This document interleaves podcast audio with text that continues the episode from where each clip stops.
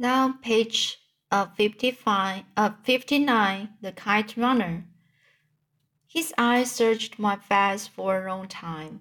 We sat there, two boys under a sour cherry tree, suddenly looking, really looking at each other. That's when it happened again. Hassan's face changed. Maybe not changed, not really, but suddenly I had a feeling I was looking at two faces. The one I knew, the one that was my first memory, and another, a second face, this one lurking just beneath the surface. I'd seen it happen before. It always shook me head up a little. It just appeared, this face, for a fraction of a moment, long enough to leave me with the unsettling feeling that maybe I'd seen it somewhere before. Then Hassan blinked and it was just him again, just Hassan. If you asked, I would, he finally said. Looking right at me, I dropped my eyes. To this day, I find it hard to gaze directly at people like Hassan, people who mean every word they say. But I wondered, he added, would you ever ask me to do such a thing, Amir agha? And just like that, he had thrown, thrown at me his own little test. If I was going to toy with him and uh, challenge his loyalty, then he'd toy with me, test my integrity. In, inter, integrity. I wished I hadn't started this conversation. I forced a smile. Don't be stupid, Hassan. You know I wouldn't. Hassan returned the smile, except he didn't look forced. I know, he said, and that's the thing about people who mean everything they say. They think everyone else does too. Here it comes, Hassan said, pointing to the sky. He rose to his feet and walked a few paces to his left. I looked up, saw the kites plummeting toward us. I heard footballs, shots, and approaching medley of kite, kite runners, but they were wasting their time because Hassan stood with his arms wide open, smiling, waiting for a kite. And may God, if he exists, exists, let it strike me blind if the kite didn't just drop into his outstretched arms.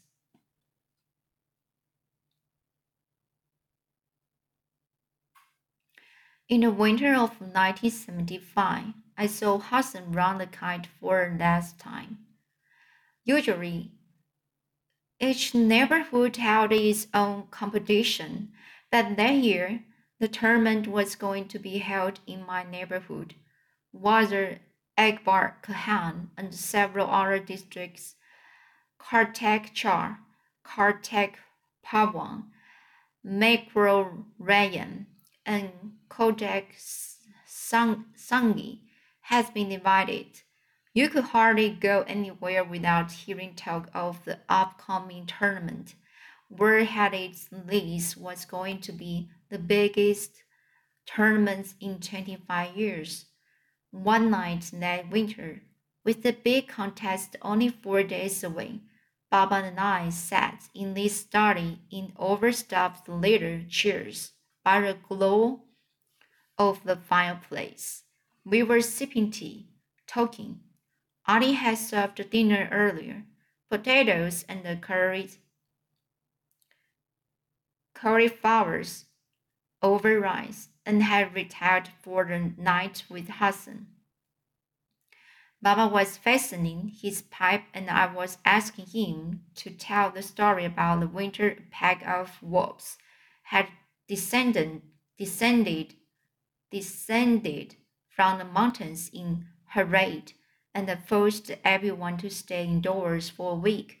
When he lit a match and said, casually, I think Maybe you will win the tournament this year. What do you think? I didn't know what to think or what to say. Was that what it would take? Had he just slipped me a key? I was a good kite fighter.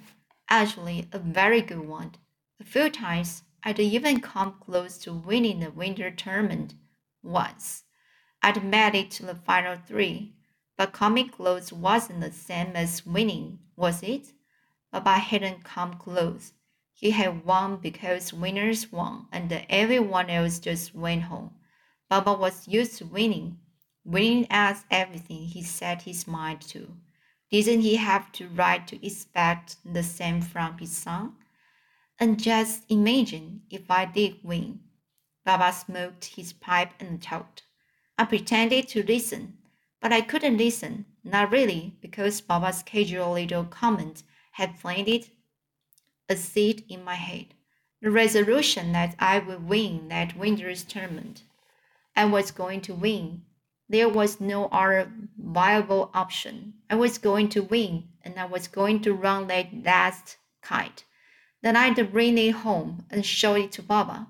Show him once, and for all that his son was worthy, then maybe my life as a ghost in this house would finally be over. I let myself dream. I imagined conversation at the liver over dinner instead of silence broken only by the clinking of silverware under the occasional ground. I envisioned us taking a Friday drive in Baba's car to Paghman, stopping on our way at Gar, Gar, Ghargha, Ghargha Lake for some fried trout and potatoes. We'd go to the zoo to see Marjan the lion. The and maybe Baba wouldn't yawn and still looks at his wristwatch all the time. Maybe Baba would even read one of my stories. I'd write him a hundred if I thought he'd read one. Maybe he'd call me Amir jan like Rahim Khan did. And maybe, just maybe, I would finally be pardoned for killing my mother. Baba was telling me about the time he'd cut 14 kites on the same day. I smiled, nodded, laughed at all the right places, but I hardly heard a word he said. I had a mission now, and I wasn't going to fail Baba, not this time. It snowed heavily the night before the tournament. Hassan and I sat under the kursi and played panjpar as wind rattled tree branches tapped on the window. Early late day, I asked Ali to set up the kursi for us, which was basically an electric heater under a low table covered with a thick quilted blanket. Around the table, he arranged the mattresses and the cushions so as many as 20 people could sit and sleep their decks under.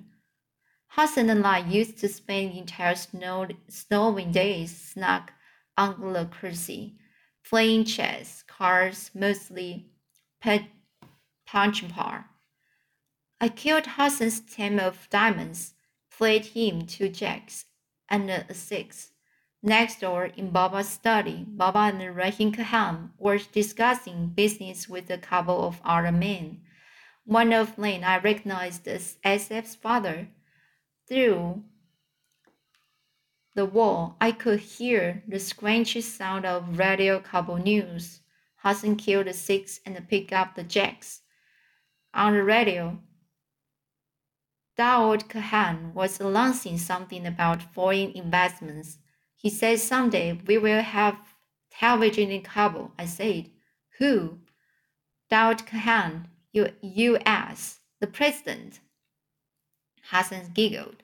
I heard they already have it in Iran, he said. I sighed. Those Iranians, for a lot of Haz- Hazaras, Iran re- represented a sanctuary, sanctuary of sorts I guess because, like Hazaras, most Iranians were Shia Muslims.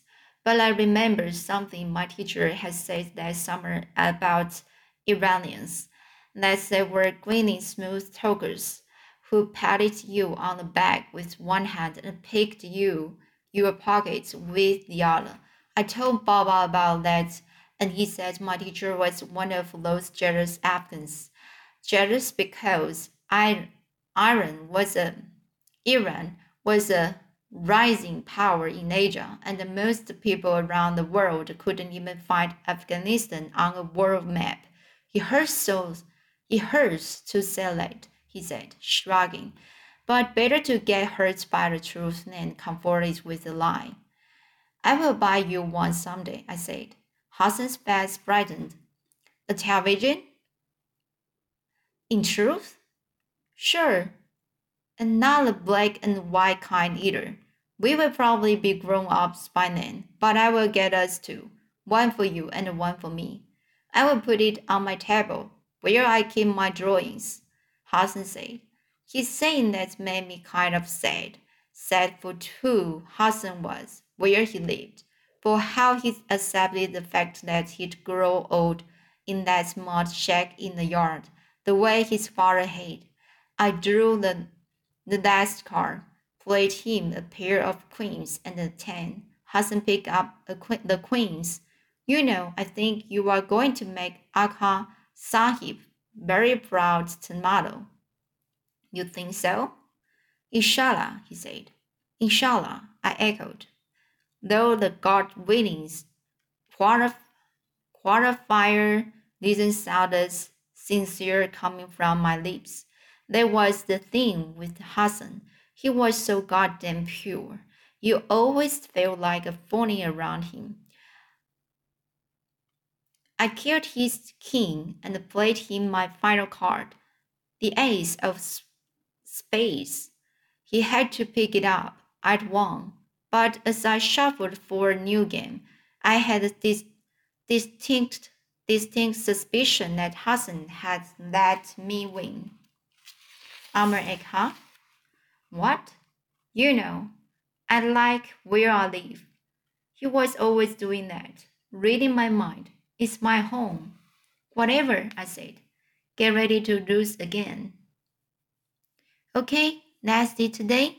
I will uh, read uh, chapter 7 next time. See you.